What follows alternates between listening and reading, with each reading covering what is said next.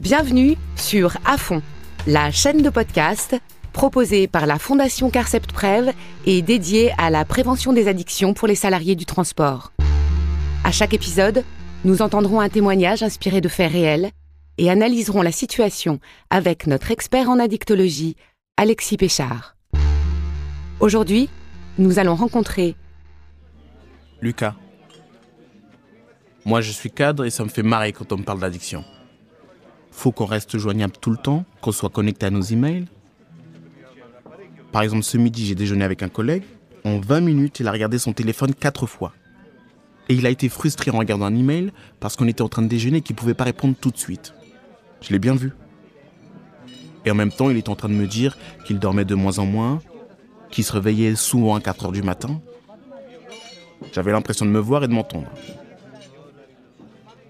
On est connecté le soir. Il hein. n'y a personne qui dira que c'est pas vrai. Le week-end, pendant les congés, il y en a qui n'arrivent plus à couper. Et même en arrêt maladie. Un collègue, il continue à travailler. Ça, c'est pas bon.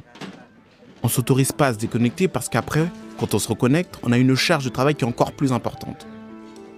On doit traiter un tel nombre de mails que c'est très difficile de rester à jour. Donc on préfère rester connecté pour pas avoir la tête sous l'eau.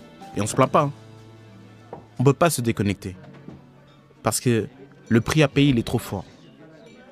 Des fois, sincèrement, il y en a qui craquent. Mais il n'y a personne à qui en parler. Mais bon, ça, c'est. C'est pas que dans le transport. Hein.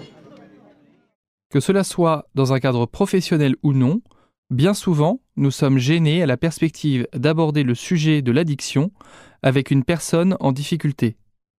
On tombe parfois, malgré toute notre bonne volonté, dans le piège des lieux communs et on a tendance à tourner autour du pot sans véritablement aborder le sujet de l'addiction.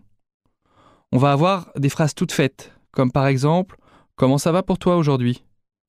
Et puis la personne, elle va nous répondre Bah que tout va bien en fait. C'est une fausse question ouverte. Alors vous me direz Comment faire? Quelle que soit l'addiction, adoptez une posture bienveillante et verbalisez vos inquiétudes. Dites ce qui vous inquiète de manière factuelle, ce qui a changé. C'est en comparant ce qui se passait avant et ce qui se passe aujourd'hui que se situe votre inquiétude. En étant factuel et précis, vous allez éviter d'être dans le jugement et vous allez être ouvert au dialogue. Et puis gardez à l'esprit que votre échange n'aura pas nécessairement d'impact immédiat. Le changement et la prise de conscience prennent souvent du temps. Je réinsiste, mais c'est vraiment important. Ce n'est pas parce que vous ne voyez pas de changement immédiat ou que la personne est dans le déni que cela ne sert à rien de parler du sujet avec elle. Bien au contraire, ne baissez pas les bras. Vous venez d'écouter à fond le podcast proposé par la Fondation Carcept Prev et dédié à la prévention des addictions des salariés du transport. Retrouvez l'ensemble des épisodes sur la chaîne à fond de votre application de podcast préférée ou sur le site carcept-prev.fr dans la rubrique Fondation Carcept Prev.